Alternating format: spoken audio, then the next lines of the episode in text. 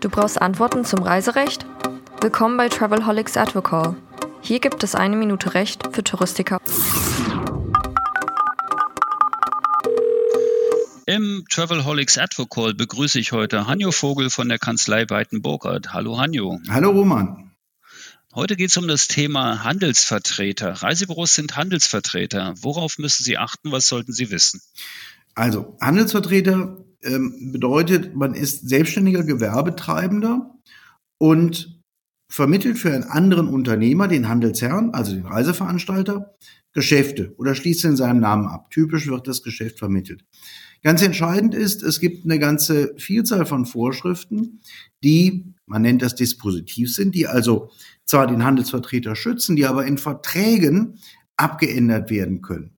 Ich muss also als Handelsvertreter mir immer die Mühe machen, mir genau anzuschauen, was wird in einem Vertrag unterschrieben, was wird da gemacht. Dinge wie die Frage, wann wird die Provision gezahlt, wie gehe ich mit Stornierungen um, was wird verprovisioniert, sind alles Themen, die zwischen Handelsvertreter und Handelsherr frei ausgehandelt werden können.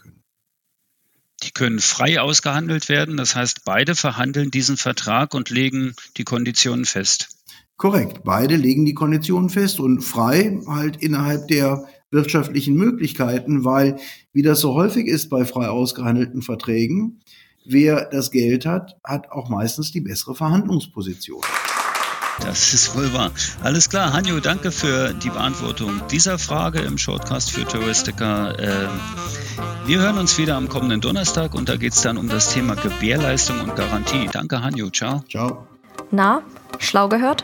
Dann bis zur nächsten Episode von Travelholics, dem Podcast für Touristiker.